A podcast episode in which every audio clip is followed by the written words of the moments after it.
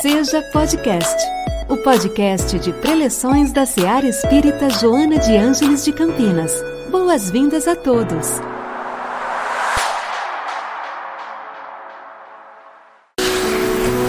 Bem, boa noite a todos. Que Jesus, o nosso Mestre, nos seja fonte de inspiração hoje e sempre.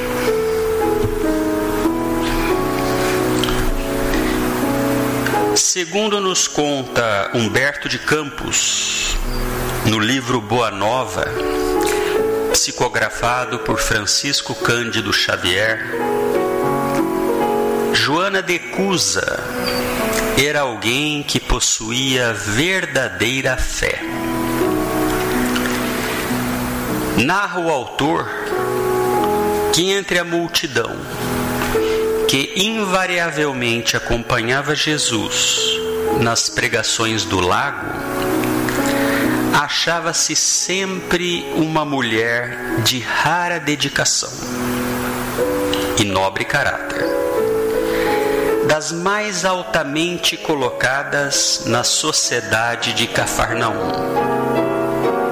Tratava-se de Joana, consorte de Cusa, intendente de Antipas, na cidade onde se conjugavam interesses vitais de comerciantes e de pescadores.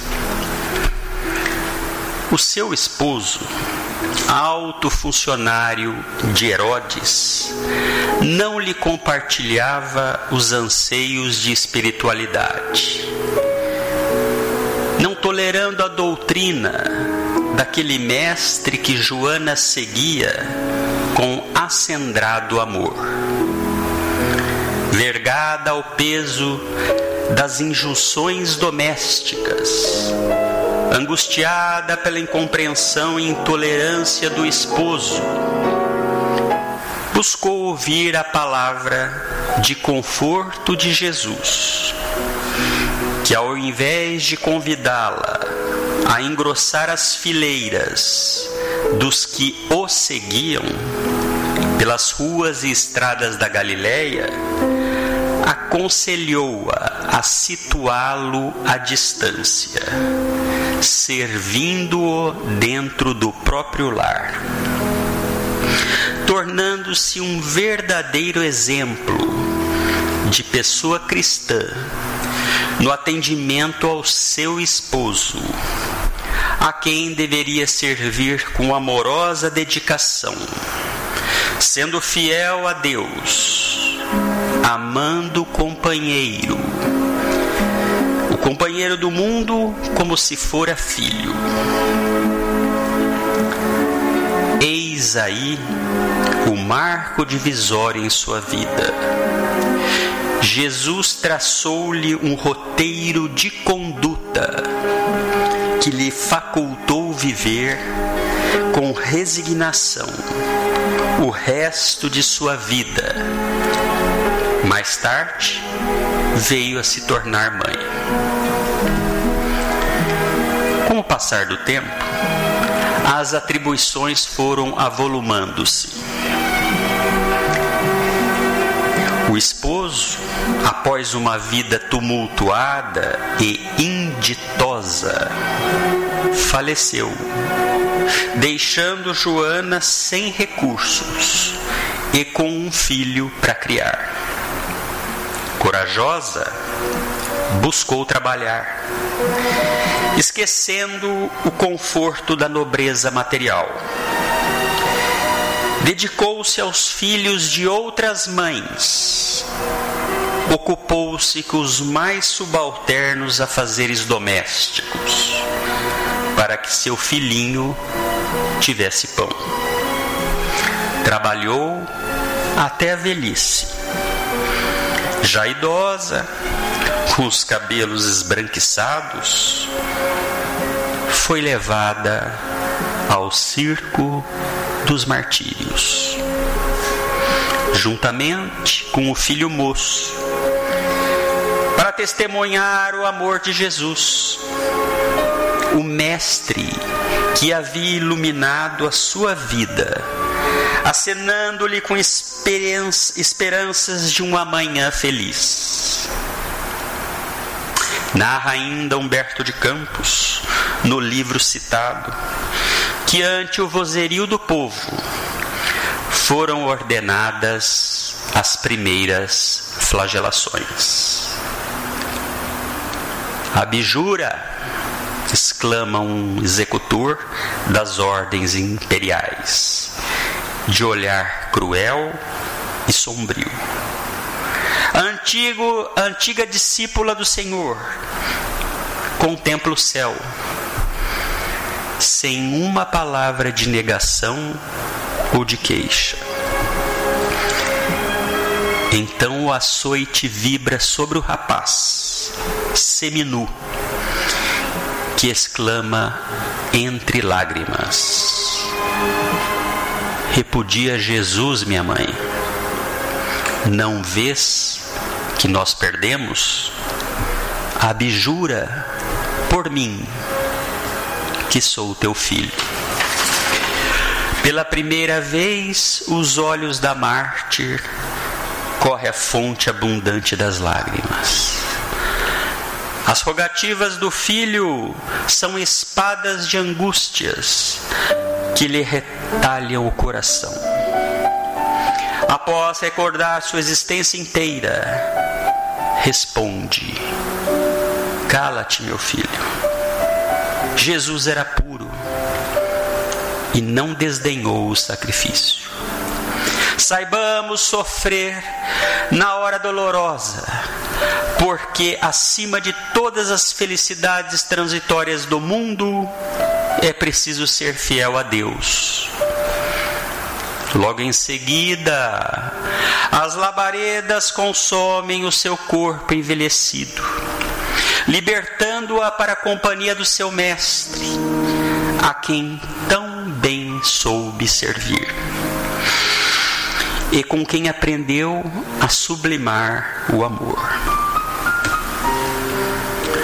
O relato de Humberto de Campos sobre os momentos finais de Joana contém uma informação adicional que nos interessa de forma particular. Conta-nos Humberto de Campos que quando as chamas já atingiam o corpo de Joana e ela, serena, vivenciava tais momentos de dor com a mente fixa em Jesus. Um carrasco a interpelou, indagando: O teu Cristo soube apenas ensinar-te a morrer? Ao que ela respondeu, serena, não apenas a morrer, mas também a vos amar. No tremendo dilema emocional e mental de ter que decidir entre manter-se fiel a Jesus ou traí-lo para salvar a vida do filho, ela encontrou forças para dar vitória à mente e dominar a emoção. E mais, no momento supremo, demonstrou ter aprendido, no mais íntimo de seu ser, a amar até mesmo aos seus algozes. Quanto aprendeu Joana de Cusa junto ao amado mestre.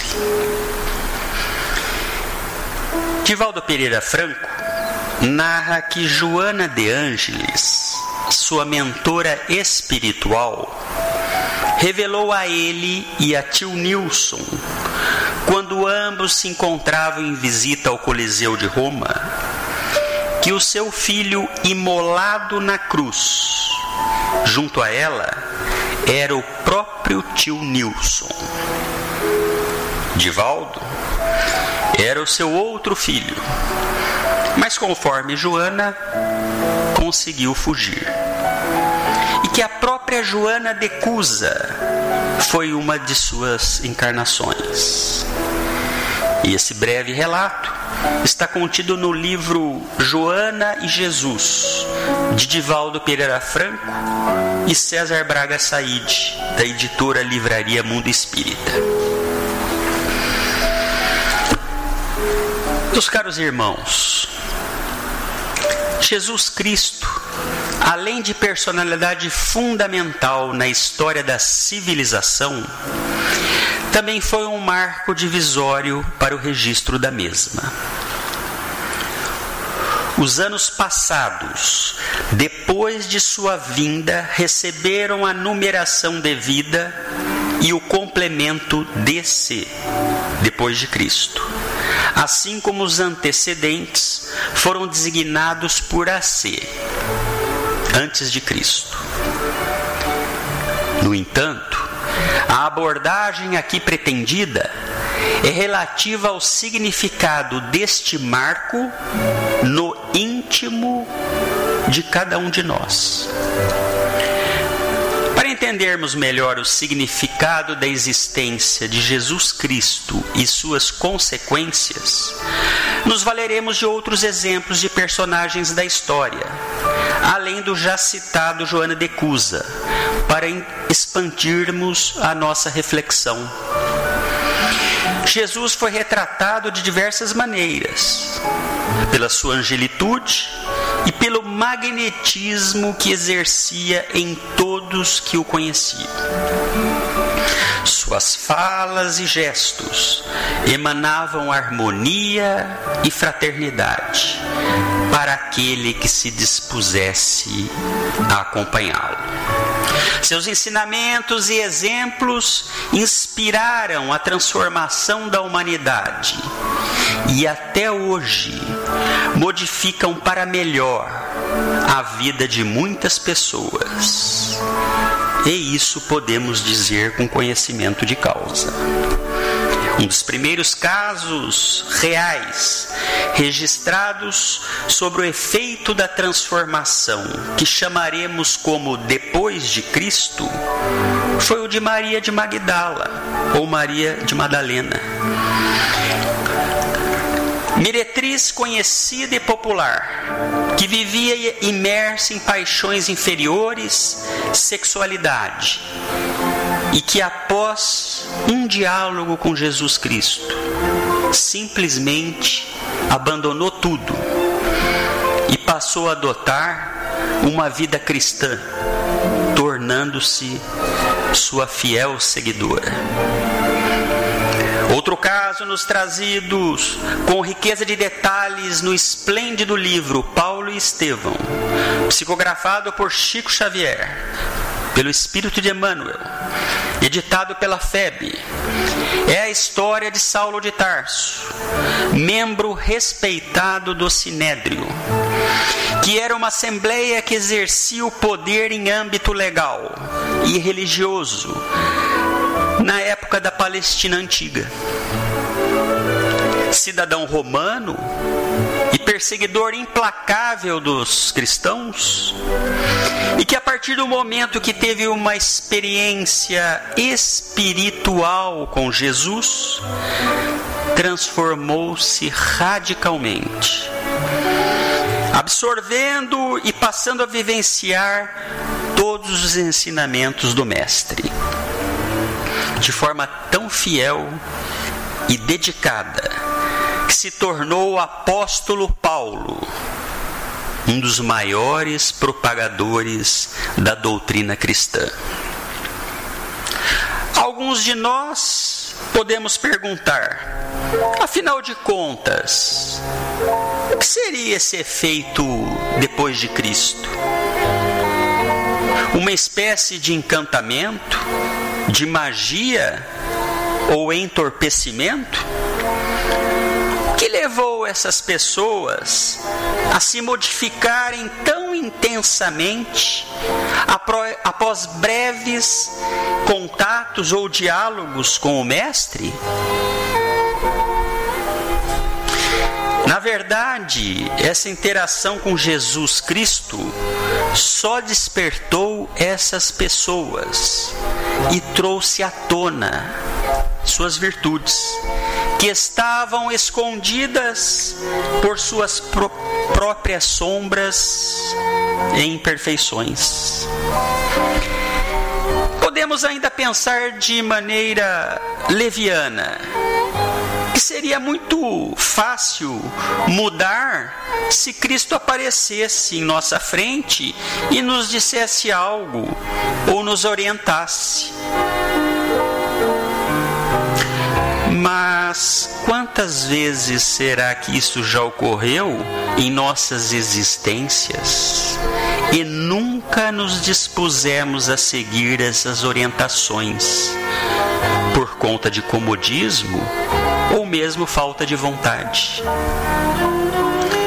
Quantas vezes preferimos manter nossas posições sociais, poder, fortuna,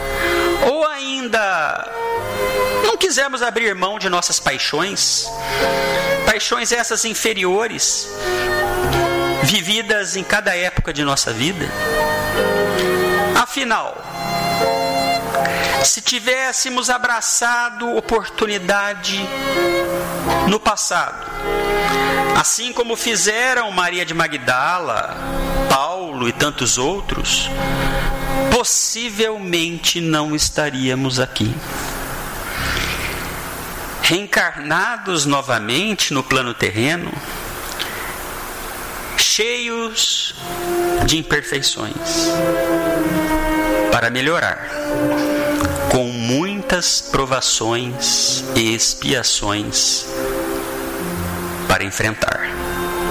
Por isso, irmãos, vivendo momentos cruciais para o nosso planeta, que se encontra em período de transição, urge a necessidade de despertarmos, assim como fizeram tantos personagens, cada um em sua época.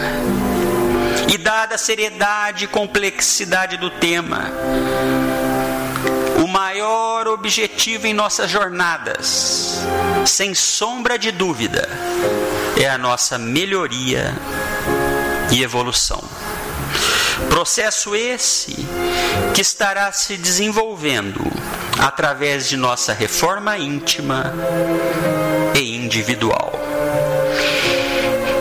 E para finalizarmos o estudo de hoje, não nos esqueçamos de que Jesus já veio muitas vezes até nós. Retribuamos agora e sigamos na direção dele, tendo a certeza que traçaremos assim o nosso próprio depois de Cristo em nossas vidas. Que a paz de Deus, que excede todo entendimento, guarde os nossos corações, os nossos pensamentos em Cristo Jesus. Uma boa noite a todos. Em nossa célula de amor, sua presença é sempre bem-vinda. Acompanhe também nossas atividades nas redes sociais. Acesse arroba seja CPS. Afinal, sua participação faz a SEAR acontecer.